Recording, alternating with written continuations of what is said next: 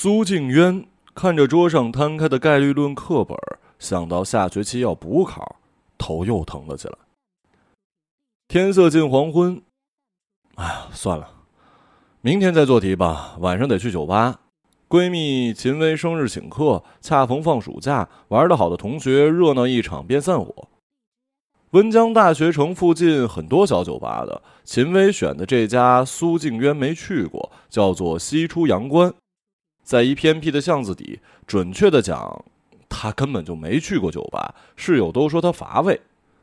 西出阳关里。灯光晕开，艳艳血色。男歌手在台上低唱，苏静渊开始没注意听，就当是背景音乐那种休闲的陪衬，跟路边烧烤摊儿、炸豆腐摊儿、水果摊儿的喧闹倒是合辙押韵。忽然听到了一句：“我们都是神枪手。”我们都是神枪手，让苏静渊的神经蝴蝶般扑棱了一下。他改编的新奇，前几句节奏慢，颓废懒散，后面冲击力逐渐加强，却又在缝隙里填充了轻盈的低回，把一首老歌改的是迷幻朋克。苏静渊好奇的望去，见他很年轻，潦草的剃了一圆寸，精瘦，眼角斜飞，嘴唇很薄，目光清湛湛的刺人，声音像是一把钢蓝色的刀锋，有些豁口，不完美，却割人。苏静渊听到身后有力，说他曾经参加过选秀，在成都赛区排在前十呢，后来没混出去，还是酒吧当歌手，可惜了。他沉默许久，在大家以为结束的时候，又铿锵脆亮的重唱了一句：“每一颗子弹消灭一个敌人。”，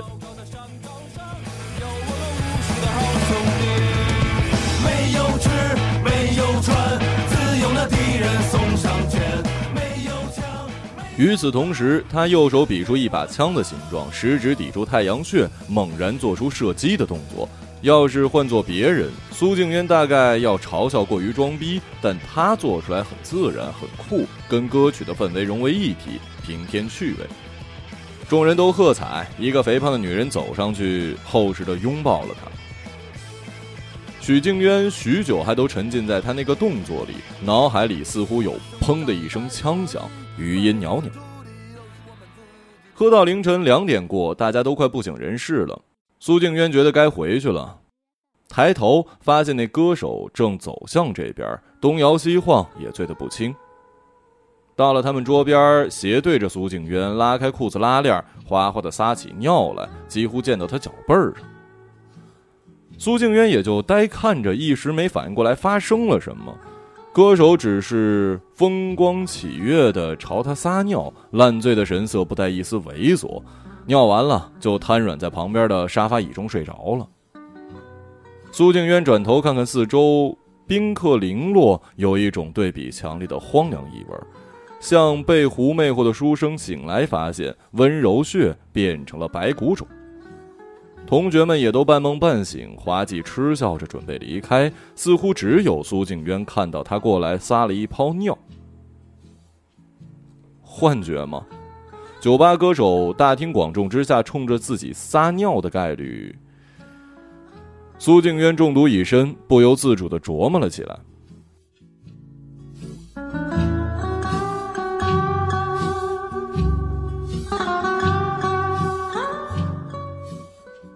苏静渊是杭州人，跟着外公外婆长大。外公喜欢养鸟，他耳濡目染，习得皮毛。大学时呢，把自己的暗绿绣眼鸟用宠物托运到了四川，在寝室偷养了许久，终究被举报。宿管阿姨让他把鸟送走，否则没收。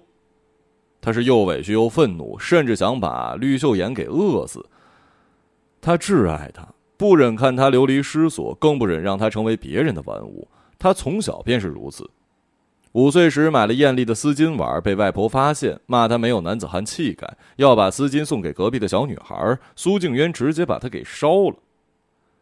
七岁读小学，他爱上了连环画，数学课上被逮住，老师教他的书他抢不过，直接一页一页的撕掉。但现在的他，文静淡漠。说这些出来，很少有人相信。他终究没有把绿秀妍给饿死，而是托付给他在贴吧认识的两个朋友，程雪年和曲方然。他们前不久还因为绿秀妍结缘，算是一桩美事。他信得过他们。暑假他不回杭州，准备在成都兼职，并复习补考概率论。寝室只剩下了他，校园过于安静，连带周边各种店铺也是冷冷清清，有些干脆是关门避暑。不知那家酒吧关了没有？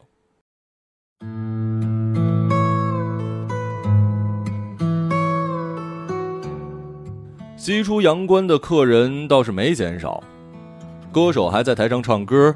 苏静渊走到吧台，特地问酒保有什么不醉人的酒，然后点了一杯大众款的莫吉托。一曲唱完就换人，他走到吧台，瞥见苏静渊在喝莫吉托，笑道。那是女孩喝的。苏静渊去了他一眼，想起几周前的那泡尿很尴尬，不过他肯定不记得了。苏静渊说：“上次喝的胃酸太难受了，再说要是喝醉了，都没人把我给扛回宿舍。”你是学生啊？他笑了笑，露出了一颗虎牙，白丽丽的伸出手：“我叫李云洲。”苏静渊握了一下，感觉他手指细而硬。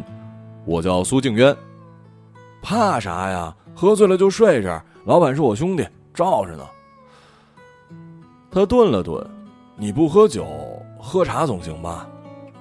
苏静渊点头，不知为何觉得两个人的对话语气中有种克制而引人怀疑的熟人，却不讨厌。李云洲冲酒保说：“小六，来杯长岛冰茶。”小六责备的看了他一眼，还是。不要了吧，我说什么就是什么，你聋了？小六撇嘴，三两下配好。李云洲接过，笑着端详了一会儿，才递给了苏静渊。苏静渊喝下一口，觉得很温润，有点甜，有一丝酸，还带着微微的苦，随后泛起柔软的辛辣，蛮好喝的。你可别觉得是什么柠檬冰红茶，它还有一名字叫湿身酒，你可得小心了。李云洲微眯着双眼，故作凝重的说着。苏静渊过了会儿就昏沉了起来，浑身发软。听到有人说，长岛冰茶是伪装成女士腰带的海螺，啊，果果然啊。这么说你知道他呀？那干嘛喝呀？苏静渊也笑，语无伦次。浪客盛行，却之不恭啊！哎，传哥，该你了。李云洲应了一声，两眼盈盈，对苏静渊说：“在这儿等他回来就去了。”语气亲密而随意，一种充满张力的空气在两人之间鼓胀开来，又勒紧，仿佛随时会崩断。或弹奏出声，带着欲望微苦的香气。苏静渊不会认错这种感觉，有些可盼。又生出一些不适，很久没遭遇线路炸出火花的危险跟明亮了。他趁自己未丧失理智之前，挣扎着站起身，走出了酒吧。绿森森的夏夜，花木浓郁的腥气可以杀人，但又游荡着淡红色的微光，像是旧毛衣扯下的细线头。天空是躺三石般明亮的紫。挖根蟋蟀的鸣声缓缓煮沸，在苏静渊的脑海里翻江倒海。他刚走回宿舍，就一头栽倒在床，不省人事了。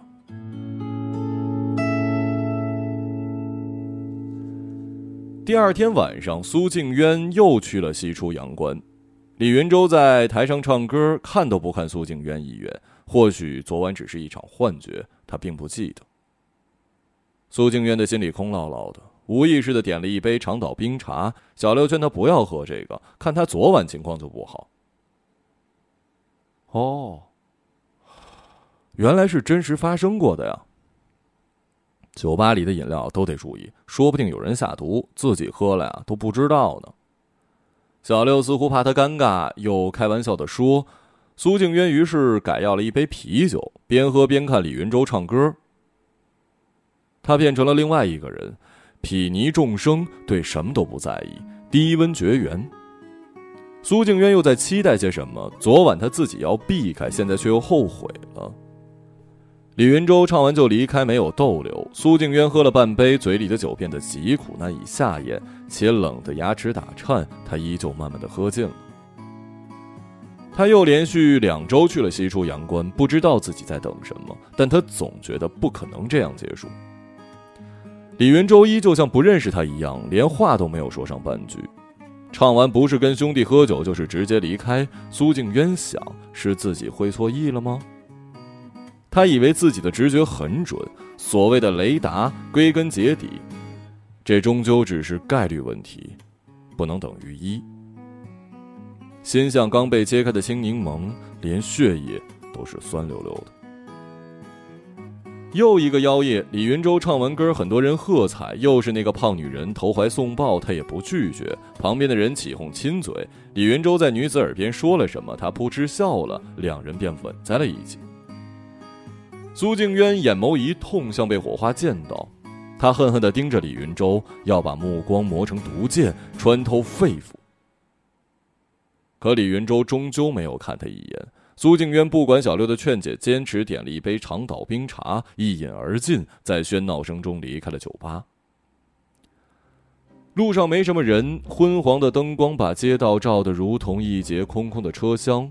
他不知道自己会被带往哪里，也许一觉醒来就不在此地了。当然，只是幻想。苏静渊最终仍然看到了学校大门。以为的黄粱一梦，连那黄粱煮熟的烟气都没让他嗅到。他觉得身体疲累，灵魂卷成一团，皱巴巴的，无力的坐在一个花坛边听到有人在叫他。是听错了吗？李云洲从夜晚的彼端走来，挑打的步子，肩膀硬硬的，像一颗子弹穿透光影。明明很冷酷的模样，右手却违和的提着半只西瓜。苏静渊抬头，眼神里没有聚焦，已是醉得迷糊。吃了醒酒，李云洲坐在他身边，把西瓜递给他。苏静渊捧在手里，感觉西瓜的湿滑，才发现这不是醉里的幻象，蓦然笑得醺醺的。喝不了就别喝，对自己酒量没点逼数，害我还担心你半路被人抢了呢。苏静渊顺势把脸埋在他的肩头，放心醉了过去，不断下沉下沉，像陷入果冻般颤巍巍的世界里。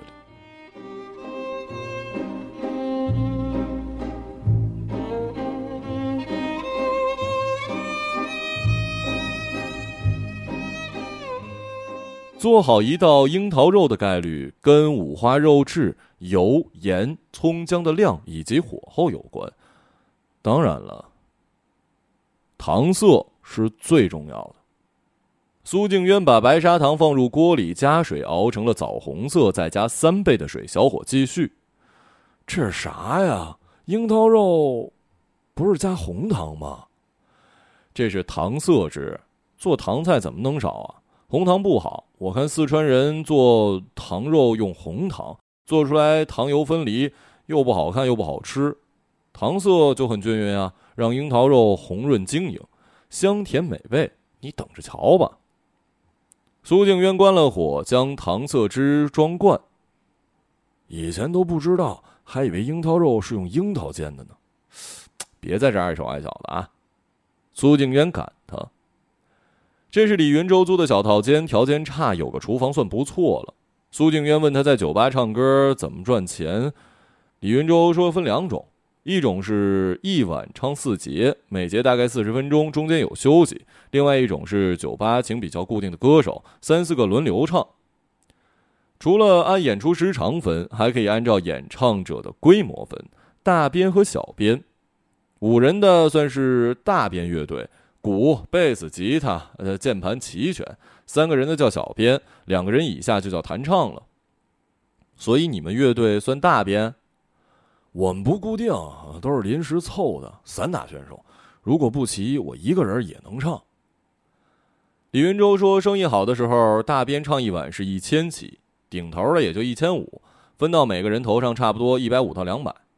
现在淡季，一晚八十也唱，等到开学了，每个酒吧会请几轮的歌手，可以多跑跑场子。散打选手朝不保夕，比不上跟酒吧签合同的正规军。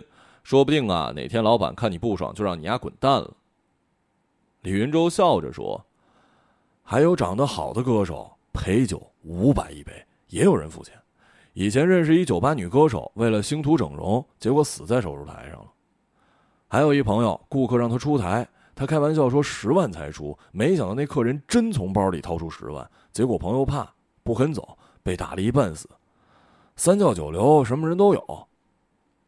苏静渊没搭腔，他对这完全陌生，除了兼职就没有接触过社会上其他工作以及工作的人。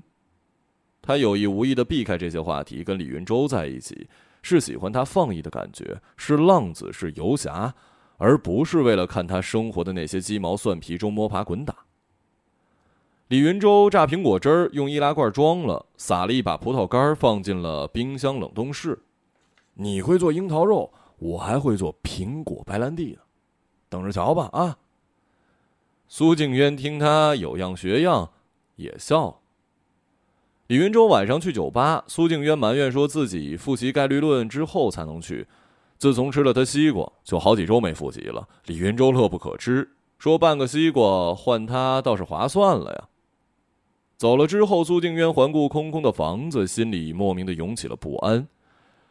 跟李云洲在一起之后，就经常的感觉不安，但是他告诉自己，此刻开心就好，想那么多干嘛呢？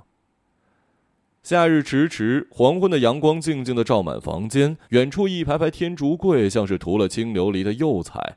叶片粼粼的闪动着。苏静渊走到酒吧对面的那条街时，隔着玻璃看见了李云洲身边贴着那个他见过几次的胖女人。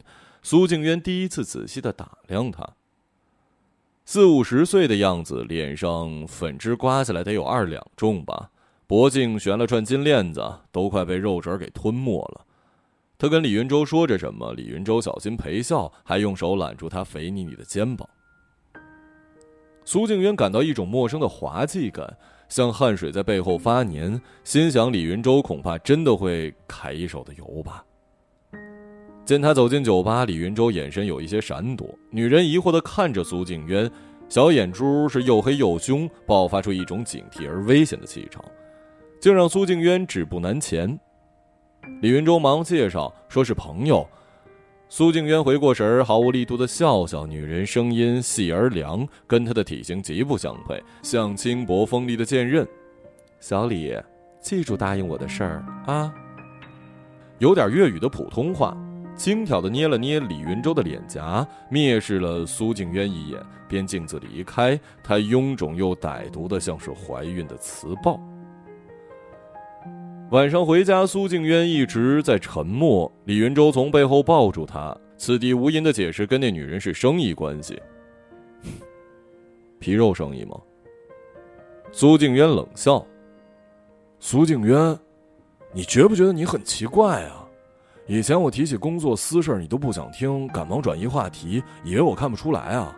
现在又死缠烂打的想要知道，你他妈有毛病啊！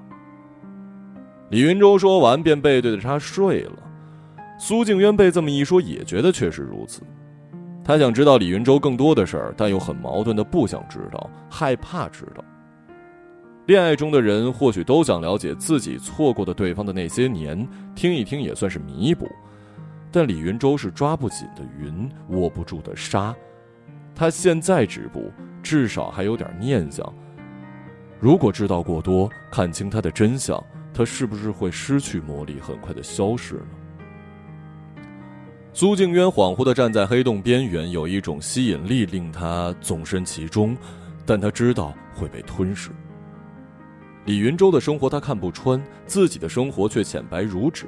他想要沾染一些李云洲的底色，放浪而自由，却又怕得到的是污点，再也回不到白纸的状态，多矛盾啊！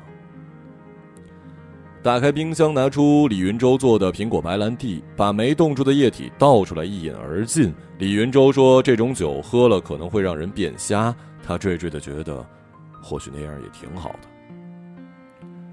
苏静渊后来隔三差五就撞见胖女人跟李云洲在酒吧亲密交谈，他从小六那儿得知，女人姓叶，听说是广东佛山的富婆，在一次毒品交易中抢走了对方的海洛因，烧车焚尸，逃到了内地，谪居潜伏。说的绘声绘影，苏静渊自然不信了。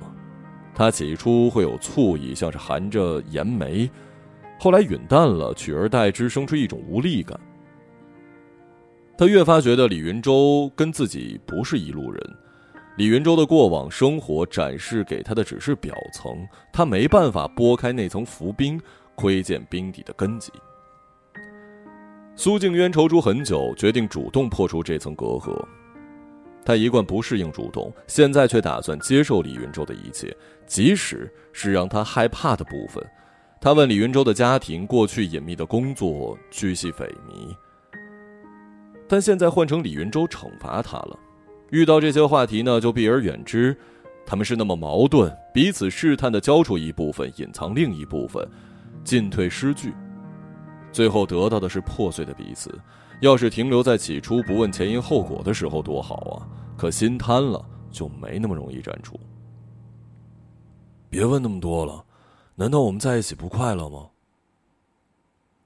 当然是快乐的。苏静渊想，但是这快乐多么容易被剥夺呀！是他想要的更多了吗？如果是露水般的快乐，本来就不该奢求长久。他可以浮游一样的追逐，然后在阳光里消失，但他远远不够满足。我就是这样的人，你会慢慢认识到的。那天晚上，李云洲唱了一首《人质》，相爱变成猜忌怀疑的烂游戏。规则就是憋着呼吸，越靠越近。字字句句如刻刀，精雕细琢，却不管人心如何鲜血淋漓。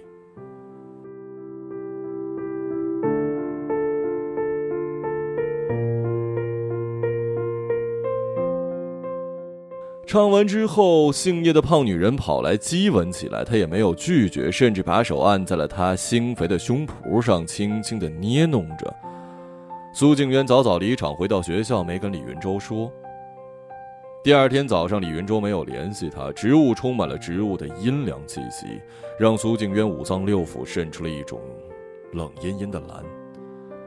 他觉得自己很贱，还是想要留在李云洲身边。他说服自己，一切都是他太小儿性了，令他无法忍受。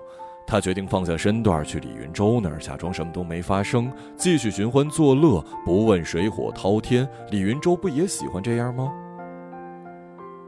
苏静渊有一把备用钥匙，拧开门见李云洲跟另外两男一女躺在沙发，半裸身体，其中就有那个胖女人。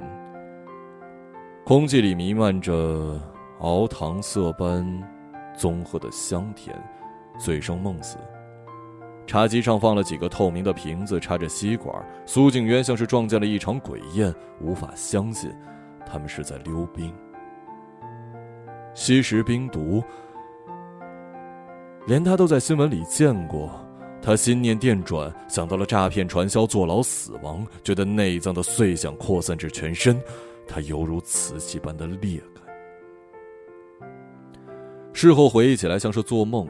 他只记得自己大吼大叫、发疯似的，还摔砸了很多东西。几个昏昏沉沉的人被惊醒，怕引来警察，连忙穿衣跑路。胖女人走过他的身边，眼睛黑亮如枪口，从牙缝里挤出了一句：“你会毁了他的，小苏。你们根本就不是一路人，井水不犯河水，你求什么呢？”他神色阴狠，像恐怖片里被食物障蔽的女鬼。苏景渊又怒又怕，浑身发抖，却讲不出话。在他面前，自己一败涂地。整间屋子浸着灰白色的寂静，等这寂静如干粉，扑簌簌的剥落，李云洲才慵懒的起身，抱住他，在他耳边低语：“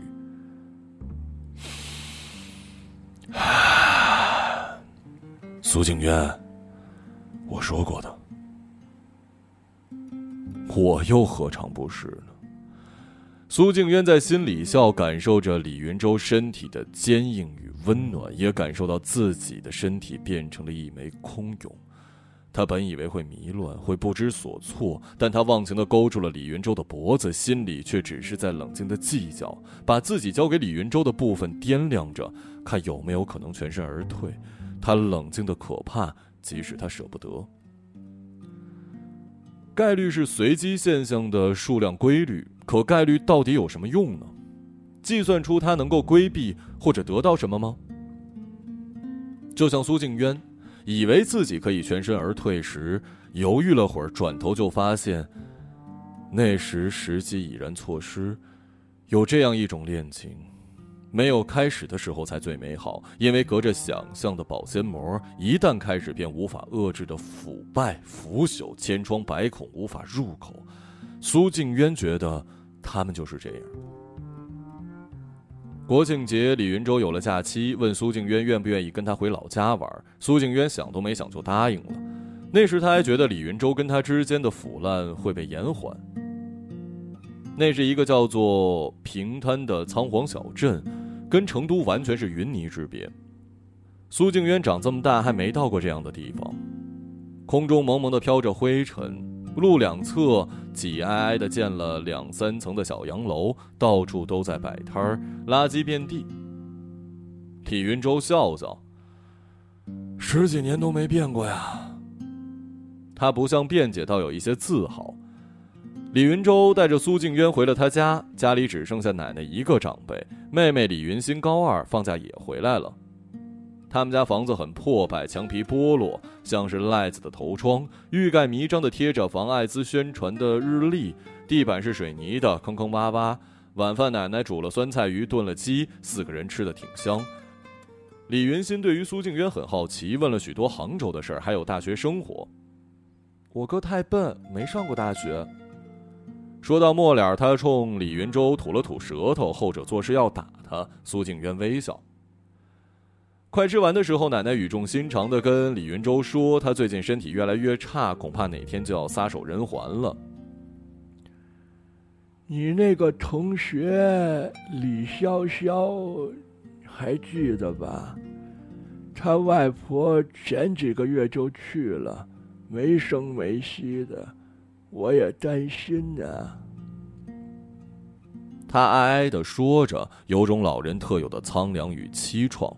令人怜悯又不适，也或许只是苏静渊如此觉得吧。你妈老汉儿轻轻松松出个车祸，把你们甩给我这么多年，我呀就盼着你成家立业，才好安心的走啊。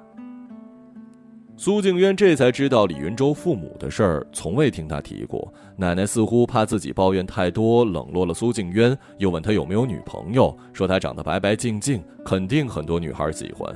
苏静渊敷衍着，嘴里的饭粒儿硬得像是石子儿，食不下咽。他瞥了一眼李云洲，他只是微笑说快了。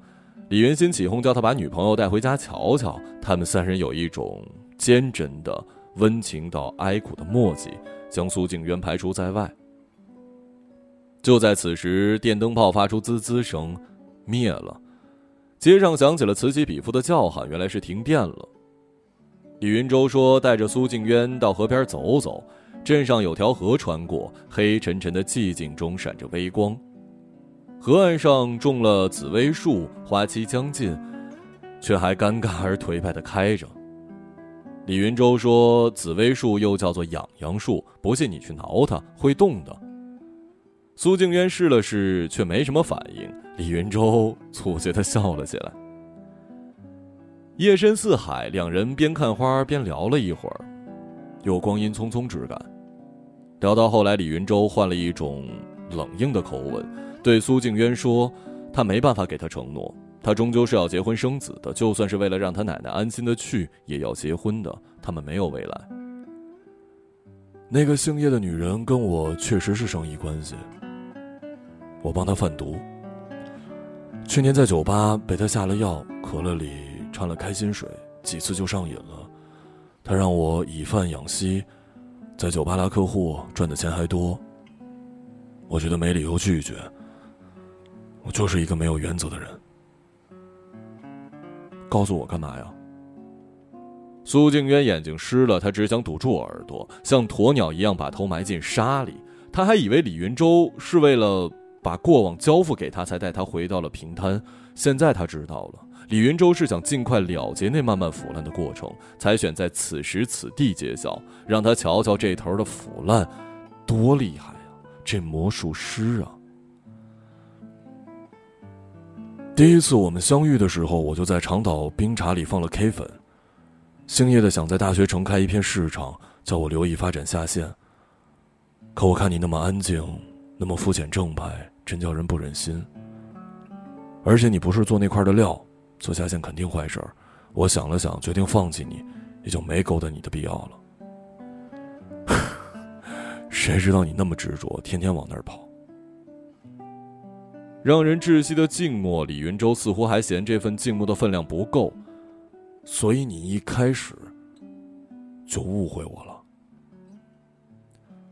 苏静渊想，原来一切是这样，他还真以为世上有直觉这回事儿，他还真以为从一开始他们彼此就有天然的吸引力，到头来却要多谢那胖女人。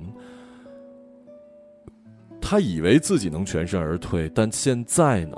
他已经把某部分给了李云洲，而李云洲说他从开始就没有在意他交出的那部分，早就弃如敝履，没办法拿回来了。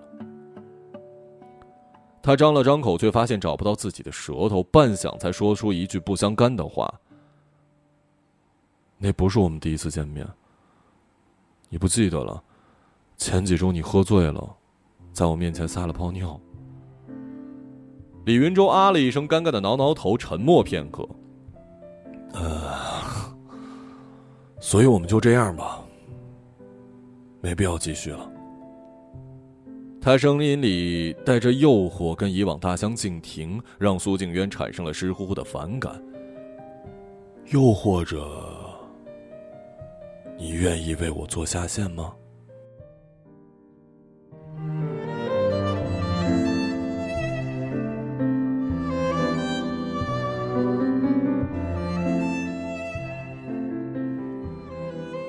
苏静渊站在寒冷的夜风里，动弹不得。像脚坠悬石，被拖往海底，紫薇细碎的花瓣落了满身。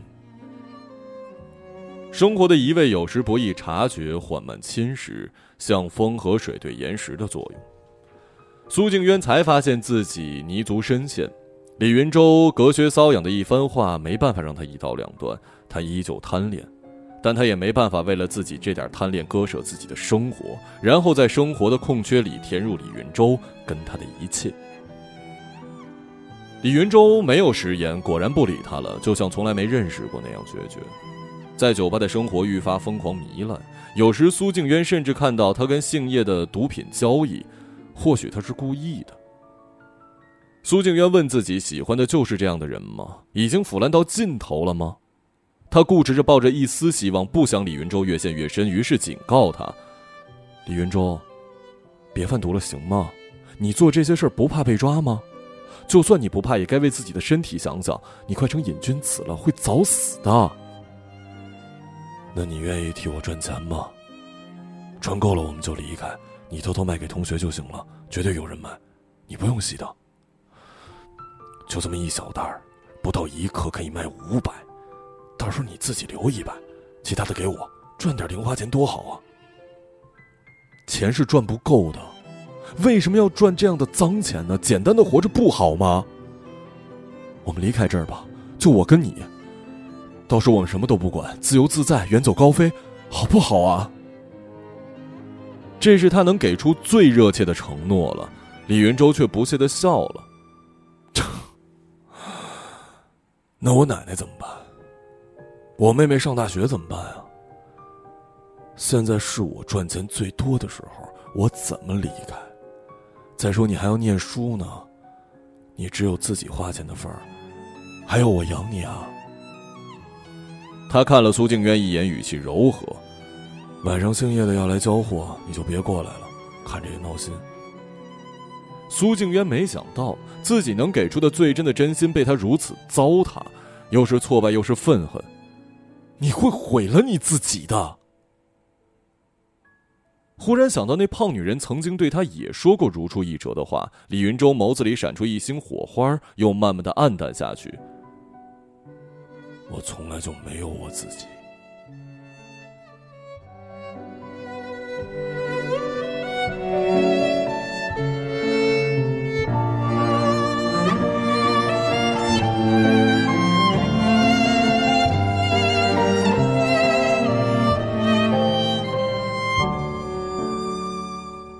也就是那一刻，苏静渊希望天崩地裂、火山爆发、洪水肆虐，毁灭李云洲的故乡，毁灭他的酒吧，毁灭他所爱的一切，把他交给自己。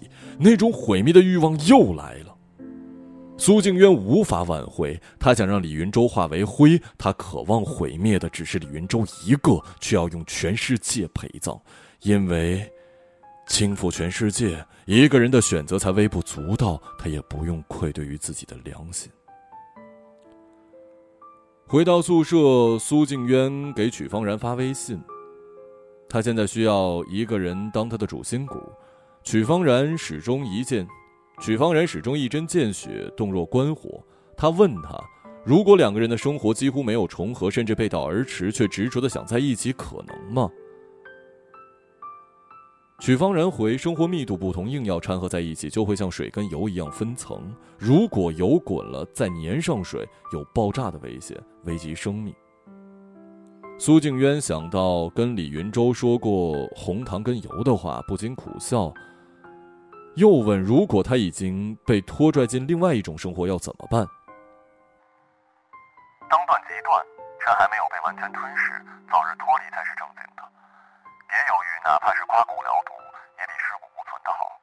现在也许痛不欲生，但总会痊愈的。感情始终是一件留得青山在，不怕没柴烧的事儿。那些吵嚷着为一段感情百死而不悔的人，死上一次就学乖了，否则就是蠢。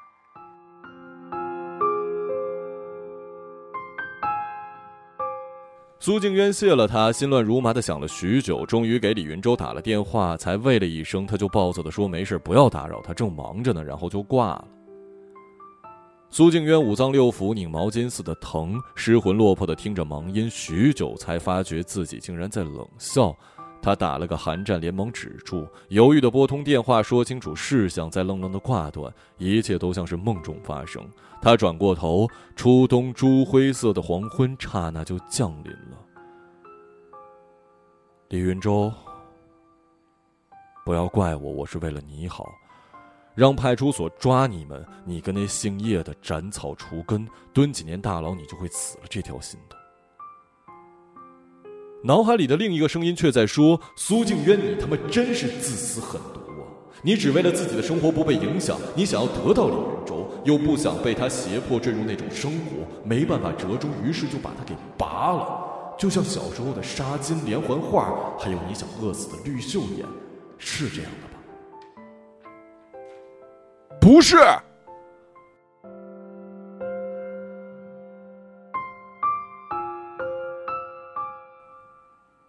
苏静渊大吼，被窝里的室友探头问他怎么了。苏静渊连忙笑笑说：“没事儿。”隔了一会儿，室友突然兴奋地说：“你看群里的小视频没有？那家西出阳关发生了枪击，去年我们还去那儿喝酒，记不记得？”他一抬头就见苏静渊跌跌撞撞冲出了寝室。天色已暗，远远的看见西出阳关门口围了一大堆的人，被霓虹灯照得面目全非，像是洞洞恶鬼。尖利的警笛呼啸而至，苏静渊梦游般的走近，像走进一座劫后余生的废墟。小六失魂落魄站在门口，面孔煞白。一些人把几具躯体往救护车上搬。苏静渊问小六怎么回事，谁跟警察发生了冲突吗？声音像是从一只空瓶里传来，极不真实，连带着整个世界都不真实，要融化了。小六摇头，盯着他说：“是传哥，他不想再贩毒，肥婆不答应。传哥威胁说要报警，供出他的供货链，把他给一锅端了，玉石俱焚。肥婆想了一会儿，看得出在考虑。那时候传哥还很高兴，以为两个人合作几年，不至于那么绝情绝义。”谁成想那女人转眼就掏出枪，传哥还没反应过来。小六浑身发抖，泣不成声。苏静渊像是被一道闪电劈在天灵盖，陡然还魂，朝救护车跑去，却被警戒人员推开。他恨自己哭不出来，连一声都不出。他不相信小六说的，这是新闻里的情节，怎么会发生在他的身上？他是一个白纸一样肤浅又正派的人，何德何能？何德何能呢？他跌坐在地，失神的望着救护车开走，又很恐怖，又缓慢的感到了一阵庆幸。不是他报警害了李云洲，李云洲不知道他报了警，不知道他的背叛，不知道他是为了夺回自己的生活，夺回被李云洲当做人质的那部分。苏静渊，你何其残忍！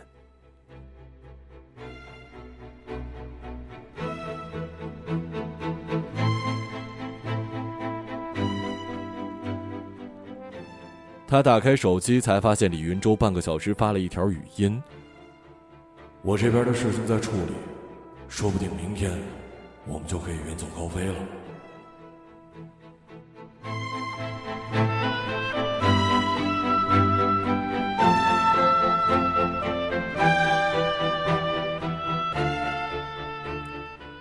依旧是那钢蓝色的嗓音，有细小缺口。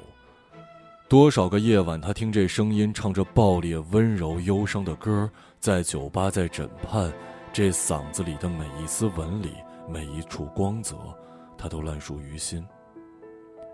苏静渊颤抖着手指删除了这条消息，像是在销毁自己的罪证。他从未如此恐惧。恐惧李云洲说的，恐惧李云洲是为了自己才想脱离一切，他无法面对，他宁愿李云洲被毁灭，也不接受他的牺牲。他是个无法挽救的人。苏静渊又想到，这恐怕是李云洲最后的音讯，以后十年、百年、千里、万里，世界上都不会再有李云洲，不会再有这个声音。他还想再听一遍，最后听一遍，却找不到，找不到了。彼此挟持这另一部分的自己。或许他没死，小六把别人看成了他。或许他们联合起来骗他，让他出糗。苏静渊把手机搂在胸口，紧紧的搂着，像搂着他的遗物跟骨殖。这时他才哭出来，无声的、嘶哑的、狂暴的，用整具身体在哭泣。青霜色的夜晚，冻得像是一轮象牙白的月亮，旧旧的，照了几千年也确实旧了。然而苏静渊却觉得今晚的他格外的凄厉跟森然，像骷髅逐成的阴间月亮，照着这个死寂而灰灭的世界。路过的人都变成鬼影飘散了。他茫然转过头。似乎李云洲随时会从这个世界那头走过来，手里拎着西瓜，挑他的步子，硬硬的肩膀。再唱一首歌吧，唱《神枪手》，还记得吗？我听你的第一首歌。然后他微笑着哼唱起来，想到李云洲在台上右手比成一把枪的样子，食指抵住太阳穴。他听见自己的心脏传来了轻微的爆裂之声。